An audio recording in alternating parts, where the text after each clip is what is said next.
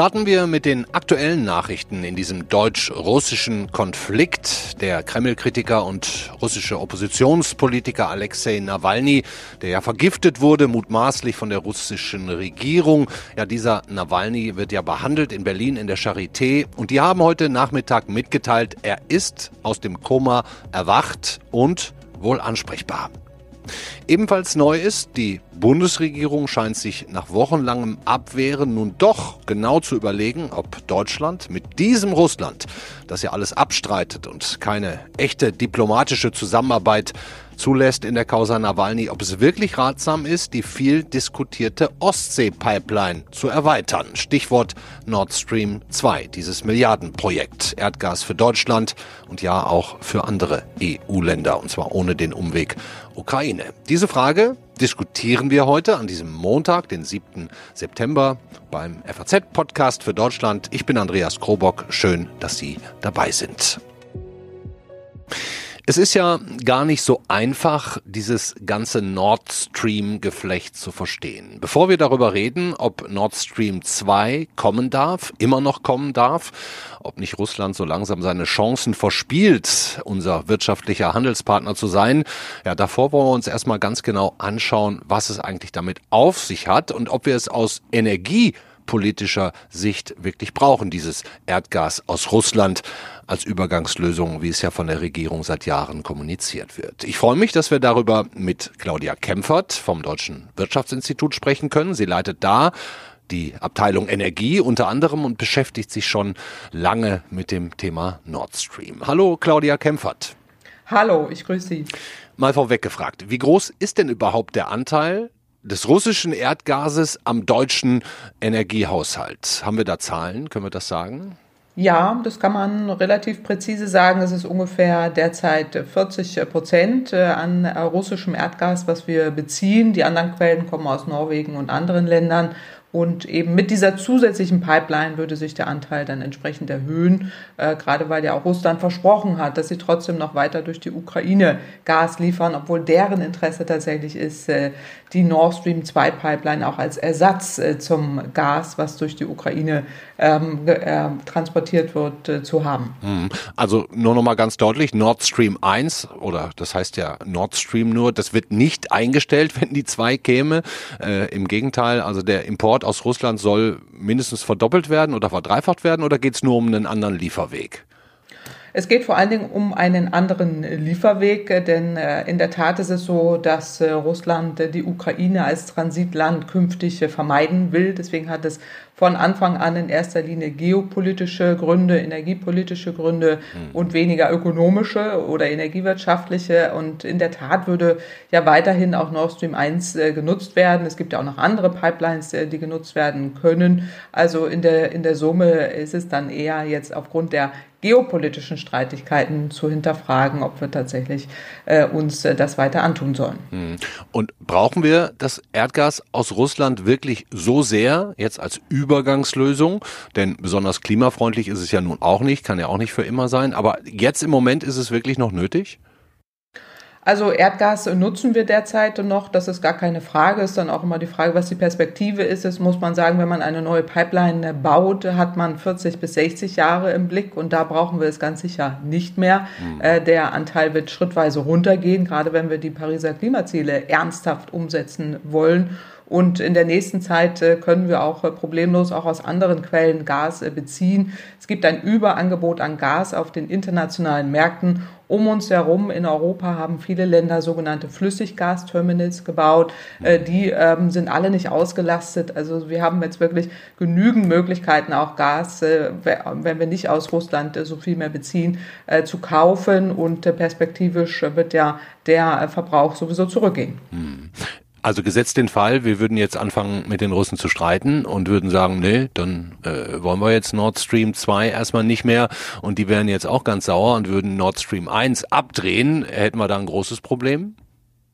Nein, wir hätten kein großes Problem. Im Übrigen sind diese ganzen Streitigkeiten überhaupt nicht neu. Wir beschäftigen uns seit über zehn Jahren eben mit auch Modellierungen, um äh, bewerten zu können, was passiert, wenn äh, Russland mal wieder den Gashahn zudreht. Das hatte schon sehr häufig gemacht, auch aufgrund von geopolitischen Streitigkeiten. Insofern sind wir da schon vorbereitet sowohl in Deutschland als auch in Europa, weil wenn jetzt zum Beispiel auch die ukrainische, dieser ukrainische Transportweg wegfällt, müssen äh, Länder in Südosteuropa auch mit Gas weiterhin beliefert werden. Deswegen baut man diese ganzen Flüssiggasterminals. Also man ist da schon vorbereitet und will ja auch eine Diversifikation der Gasbezüge. Insofern war eben auch Nord Stream 2 von Anfang an ein Fehler. Das hätte man äh, gar nicht unterstützen dürfen. Europa hat es auch versucht, aber Deutschland hat eben sehr sehr stark sich auf dieses äh, Projekt konzentriert. Wie erklären Sie sich aus wirtschaftlicher äh, Perspektive dieses, ja, doch sehr große Interesse Deutschlands, auch sich gegen andere Europäer da durchzusetzen und das durchzudrücken, mit den Russen Geschäfte zu machen? Ja, aus unserer Sicht war es nie so äh, ganz verständlich, wenn wir da gerade auch äh, energiewirtschaftlich uns das angucken, dann macht das überhaupt gar keinen äh, Sinn. es ist teuer, es widerspricht allen Zielen, Energiewende, Klimaziele, Diversifikationsziele und man fragt sich schon, warum man da jetzt tatsächlich so stark dran festgehalten hat, zumal man sicher auch die Hälfte der europäischen Länder auch noch als Feinde gemacht hat, indem man weiter dieses Projekt unterstützt hat. Wir dürfen nicht vergessen, dass unser ehemaliger Kanzler eben jetzt äh, dieser im, im, äh, auch im Aufsichtsrat des, von Gazprom äh, sitzt und hat da eben auch ein äh, Interesse und äh, von Nord Stream, insbesondere Nord Stream, äh, dort engagiert ist und hat da sicherlich ein Interesse, das weiter zu unterstützen. Und die SPD insgesamt unterstützt dieses Projekt ja auch noch immer sehr stark. Aber mittlerweile sind wir da an einem Punkt, wirklich zu hinterfragen, ob man das tatsächlich, ob man da gut beraten ist, das weiterhin so zu machen. Ja, wenn man sich tatsächlich mal anschaut, was Nord Stream für ein Unternehmen ist. Da hängt ja auch nicht, hängt ja nicht nur der Altkanzler Gerhard Schröder als Aufsichtsratsvorsitzender drin, sondern auch deutsche Konzerne bei Nord Stream, ne, Wintershall, E.ON, ähm, macht es natürlich auch nicht einfach, aus so einer Nummer auszusteigen. Na gut, aber ich muss da deutlich sagen, die Unternehmen wissen von Anfang an, dass es sich hier um ein hochriskantes, geopolitisch heikles Projekt handelt und dass man dann an irgendeinem Punkt vielleicht auch mal einkalkulieren muss, dass es sich vielleicht um Stranded Investments handelt, also um äh, Investitionen, die vielleicht abgeschrieben werden müssen. Mhm bahnt sich ja jetzt schon seit einiger Zeit an, weil gerade weil die Amerikaner äh, in den letzten anderthalb Jahren ja nichts anderes getan haben, außer dieses Projekt zu äh, sanktionieren. Und äh, da müssen dann die Unternehmen sich auch an irgendeinem Punkt schon darauf einstellen, wohl wissend, dass das schwierig ist. Aber schwierig ist dieses ganze Projekt von Anfang an. Hm, Sie sind ja auch sicherlich vernetzt, auch in der politischen und wirtschaftspolitischen Szene Berlins. Haben Sie da schon was gehört? Äh, drüber nachgedacht wird ja sicher. Ähm, äh, aber für wie wahrscheinlich halten Sie es, dass da jetzt auch wirklich was passiert? Also deutlich wahrscheinlicher, als äh, dass da mal was passiert, ist jetzt deutlich wahrscheinlicher, als äh, noch äh, man die letzten US-amerikanischen Sanktionen äh, da bekommen hat. Einfach aufgrund der öffentlichen Statements, sowohl der Kanzlerin als auch äh, aus der CDU heraus, selbst SPD äh, hat sich da teilweise ja auch schon kritisch gezeigt und auch in einer Situation, wo man wirklich hinterfragen muss, wie man jetzt da vernünftig mit umgeht. Und ich glaube, dass wir jetzt tatsächlich an einem anderen Punkt sind, als wir das noch vor einigen Monaten äh, waren aufgrund mhm. der aktuellen Situation. Und deswegen äh, macht es da auch wenig Sinn, auch immer auf diese Vergangenheit zu verweisen und sagen, na ja, wir hatten ja irgendwie 40 Jahre gut miteinander, aber jetzt ist die Situation eben eine schwierige und eine besonders beschwierige und daher muss man es auch neu bewerten. Mhm. Was halten Sie für wahrscheinlicher, dass erstmal Nord Stream 2 auf Eis gelegt wird oder ähm, direkt Nord Stream, Nord Stream 1 beendet wird? Das wird sich Deutschland nicht leisten wollen, oder? Dafür Nein, also also das halte ich jetzt für sehr unwahrscheinlich, dass man jetzt äh, überhaupt äh, da in, äh, über Nord Stream 1 redet. Die, Projek die Pipeline ist im Einsatz, da gibt es verbindliche Verträge, gegen die man da ja jetzt auch nicht äh, sich da in irgendeiner Form gegen äh, entscheiden will. Äh, es sind ja andere Sanktionsmöglichkeiten auch noch auf dem Tisch. Ich äh, würde mir wünschen, man würde jetzt ernsthaft auch mal darüber nachdenken, erstmal, äh, wie man äh, künftig auch mit solchen äh, Fehlentscheidungen, was solche fossilen Infrastrukturen umgeht, wie man damit umgehen will, auch künftig. Und das Zweite, was mir wichtig ist, dass man jetzt endlich mal die Energiewende beherzt angeht und auch wirklich umsetzt. Das ist so der letzte Weckruf, den wir brauchen, um dann auch mal Taten jetzt kräftig folgen zu lassen. Er Erdgas wird ja in der äh, nahen Zukunft, wenn wir die Pariser Klimaziele umsetzen wollen, äh, dann immer weniger Bedeutung haben. Wir brauchen mehr energetische Gebäudesanierung, wir brauchen mehr erneuerbare Energien und da muss die Bundesregierung jetzt mal tatkräftig mehr tun. Mhm. Vielen Dank, Claudia Kempfert. Das wird mit Sicherheit spannend in den nächsten Wochen, wie das weitergeht. Wenn Sie wetten müssten, würden Sie sagen, ja, ich glaube, die legen das auf Eis? Also wetten äh, tue ich so grundsätzlich nie, aber ähm, ich würde mal sagen, die Wahrscheinlichkeit aktuell ist äh, größer, dass äh, dieses äh, Projekt äh, stärker in den politischen Fokus äh, gerät und damit äh, auch die letzten Meter äh, schwieriger werden in der, in der Finalisierung, als es jetzt kürzlich noch bei den US-amerikanischen Sanktionen der Fall war. Es ist gut und richtig, dass wir diese Diskussion endlich haben und äh, hätte mir das alles schon vor, vor über fünf Jahren gewünscht, aber hätte, hätte Fahrradkette, jetzt sind wir an dem Punkt und äh, glücklicherweise reden wir endlich drüber und hoffentlich äh, führt das auch zu den richtigen Entscheidungen. Okay. Vielen Dank, Claudia Kempfert vom Deutschen Institut für Wirtschaftsforschung, DIW. Rein wirtschaftlich wäre die Sache also geklärt. Es gibt im Grunde kein stichhaltiges Argument, das uns in Nord Stream 2 hineinzwingen würde. Nord Stream 1 sollte vielleicht noch nicht von heute auf morgen gekündigt werden eben um die Energieversorgung mit Erdgas zumindest nicht kurzfristig in einen krassen Engpass zu befördern. Aber Nord Stream 2, da sieht es so aus, als könne eigentlich eine freie politische Entscheidung getroffen werden, auch wenn natürlich schon viel Geld investiert wurde. Eine klare Meinung vertritt in dieser Sache, und das schicke ich direkt mal vorweg, unser politischer Redakteur Reinhard Feser, der sich in der FAZ seit ungefähr 20 Jahren schon mit Osteuropa beschäftigt. Hallo Reinhard Feser. Hallo Andreas. Reinhard, du hast gerade eben einen Kommentar geschrieben, den hänge ich auch in die Show Notes, kann jeder nochmal lesen. Da vertrittst du die Meinung, dass wir uns nicht nur einen Ausstieg leisten könnten, sondern die Pipeline sogar ganz akut gegen deutsche Interessen steht. Warum hältst du einen Ausstieg für die einzig richtige politische Entscheidung? Eigentlich hätte man gar nicht erst einsteigen dürfen, meiner Ansicht nach. Das war von Anfang an ein strategischer Fehler. Ähm, die Vereinbarungen über den Bau von Nord Stream 2 wurden ja im äh, Sommer 2015 unterzeichnet. Das heißt, das war nicht mal anderthalb Jahre her, seit ähm, Russland die Krim annektiert hatte. Es war ähm, nicht mal ein halbes Jahr her, seit im Osten der Ukraine es zuletzt richtig große Kampfhandlungen gegeben hat äh, unter Beteiligung der russischen Armee. Und dass dann ähm, ein Projekt dieser Größenordnung vereinbart wurde unter stillschweigender Zustimmung ähm, der Bundesregierung, die das immer als rein wirtschaftliches Projekt dargestellt hat. Das ist natürlich ja. in Moskau als ähm, Signal aufgefasst worden.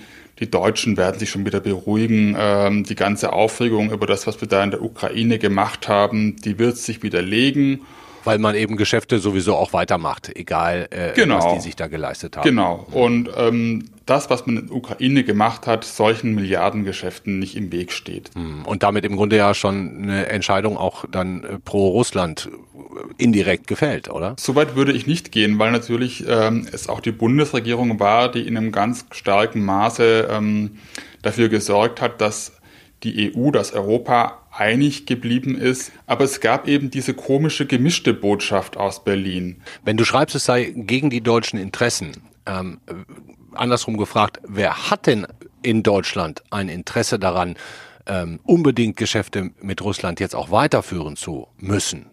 Das ist ja ganz klar und nachvollziehbar. Natürlich haben die, die großen Energiekonzerne das, aber es ist eben nicht nur ein, ein wirtschaftliches Interesse, es ist eine politische Frage. Russland ist darauf angewiesen, dass der Gastransit durch die Ukraine halbwegs reibungsfrei verläuft.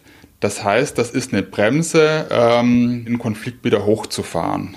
Hm, okay. Und dann muss man halt den nächsten Punkt sehen, ähm, was in der Ukraine passiert, wenn da die Sicherheitslage sich verschlechtert hat das unmittelbare Auswirkungen auf unsere direkten Nachbarn, also Polen zum Beispiel und auch die baltischen Staaten, die mit uns ja in der EU und der NATO verbunden sind. Und natürlich kann das nicht das deutsche Interesse sein, dass da in der östlichen Nachbarschaft ähm, Konflikte weiter eskalieren. Offensichtlich scheint das ja vor allem die SPD nicht ganz so zu sehen. Äh, wie du. Ähm, der Fraktionsvorsitzende Rolf Mützenich hat jetzt auch gerade eben erst gesagt, Russland sei ja nicht schlimmer als Libyen oder Saudi-Arabien. Ein bisschen doppelzüngig ist die innenpolitische Diskussion in Deutschland schon, als wenn man über dieses Projekt von Nord Stream 2 spricht, dass wir dann eben eine weiße Weste hätten. Wir haben keine energiepolitisch weiße Weste, wenn Sie sich Libyen nehmen, Saudi-Arabien. Und wenn ich mir nur Demokratien aussuchen könnte, wäre das sehr schön, aber das ist ein Riesenproblem. Warum glaubst du, klammert sich die SPD da so an Nord Stream? Ich glaube, dass in der SPD es immer noch diese Illusion gibt, ähm, man könne sowas wie Wandel durch Annäherung ähm, machen oder da gibt es eine gewisse Sehnsucht nach den Erfolgen, die man mit der Ostpolitik in den 70er Jahren äh, erzielt hat. Ja. Um, Willy Brandt. Genau, aber man sieht halt nicht, dass ähm, die Voraussetzungen heute ganz andere sind. Nun ist es ja so, dass der Altkanzler Gerhard Schröder da auch mit drin sitzt im Aufsichtsrat von äh, Nord Stream. Ähm, meinst du, dass da auch noch alte Verbindungen in die SPD wirken? Es gibt sicherlich noch einzelne personelle Verbindungen, aber also ich glaube, da, dass Schröder auch vielen aufrechten Sozialdemokraten in dem Punkt doch eher ähm, peinlich ist. Aber das müsste man Leute fragen, die sich in der SPD besser auskennen. Nun hat ja Außenminister Heiko Maas offenbar den Papp auf, spätestens nach dem Giftanschlag auf den russischen Oppositionspolitiker Alexei Nawalny. Wir werden nun auch unverzüglich unsere Partner in der Europäischen Union und der NATO auf den davor vorgesehenen Kanälen informieren und über die neuen Erkenntnisse ins Bild setzen. Wir werden mit Ihnen in den nächsten Tagen darüber beraten, wie wir in Europa darauf angemessen reagieren können. Meinst du, Heiko Maas findet mit seiner Forderung, den sicherheitspolitischen Belangen mehr Gewicht zu geben als den wirtschaftlichen, Gehör im Kabinett bei der Kanzlerin? Das wird jetzt sehr spannend sein, das zu beobachten, was da in den nächsten Tagen und, und Wochen passiert. Während bisher es eine ganz klare Linie gab bei früheren Vorfällen, wo die Frage nach Nord Stream und nach der Zukunft dieser Pipeline gestellt wurde, so war, nein, daran halten wir fest, ist es jetzt zum ersten Mal ähm, ein bisschen die Position aufgeweicht und es entsteht eine andere Dynamik, zumal auch Frankreich wieder deutlich gemacht hat, ähm, dass es dabei wäre, wenn man diese Sache stoppt, ist eigentlich zum ersten Mal, dass wir an dem Punkt jetzt sind. Hm, du beschäftigst dich ja schon wirklich sehr lange mit äh, Russland, mit Wladimir Putin, mit den Anrainerstaaten dort. Was glaubst du, wie würde denn Putin reagieren, ähm, wenn wir die Geschichte jetzt aufkündigen, Nord Stream 2? Da kann man jetzt natürlich nur spekulieren. Klar. Ich vermute mal, dass das er natürlich verbal sehr heftig reagieren würde. Aber das tun die Russen ja jetzt gerade in Sachen Nawalny auch, ne? Und, Eben, genau. Ja. Aber, aber sonst sehe ich eigentlich nicht, dass sie da viele Möglichkeiten hätten, ähm, irgendwas zu machen. Das Geld aus dem Gasexport brauchen sie gerade in Zeiten wie diesen, in denen die Wirtschaft in Russland ohnehin am Absacken ist, in denen ohnehin die ähm, Unzufriedenheit in der eigenen Bevölkerung wächst. Also ich glaube nicht, dass, dass ähm, die russische Führung sehr viele Möglichkeiten hätten, da jetzt ähm, zu reagieren. Abschließende Frage, Reinhard, scheint insgesamt gar nicht so einfach zu sein, diplomatische Beziehungen zu Russland auf eine gute und ehrliche Art zu führen, oder? Ist es fast unmöglich? Naja, also für gute und ehrliche diplomatische Beziehungen braucht es halt zwei. Ist ganz klar, dass eigentlich es diesen guten Willen auf der anderen Seite nicht gibt. Obwohl sie so große wirtschaftliche Interessen ja, haben. Ja, aber das, das, ist eine Einstellung, ähm, man ähm, respektiert den, der mindestens gleich stark ist oder stärker und mit dem redet man in der Sprache der Diplomatie. Im Großen und Ganzen spricht man auch mit Deutschland noch so. Aber wenn man schaut, in welchem Ton ähm, die russische Führung mit ähm, kleineren und schwächeren Nachbarstaaten spricht, wird eigentlich deutlich, ähm, dass es tatsächlich nötig ist, einfach eine, eine Position der Stärke und, und, Klarheit einzunehmen. Dankeschön, Reinhard Feser, politischer Redakteur bei der FAZ. Danke. Wir hätten natürlich heute auch noch gerne eine weitere Reaktion bekommen, zum Beispiel aus dem Wirtschaftsministerium oder direkt aus der Regierung. Ja, dass die Kanzlerin bereit sein soll, über ein Ende oder zumindest eine Unterbrechung von Nord Stream 2 nachzudenken, das hat heute Regierungssprecher Steffen Seibert mitgeteilt. Und das ist schon eine Kehrtwende, denn bisher hatte Angela Merkel ja die politische klar von der wirtschaftlichen Zusammenarbeit mit Russland getrennt. Diese Aussage hier kann man sich dazu durchaus nochmal anhören. Die ist nämlich keine zwei Wochen alt. Aber dieses wirtschaftliche getrieben, wirtschaftlich getriebene Projekt jetzt mit äh, der Frage Nawalny zu verbinden, halte ich nicht für sachgerecht.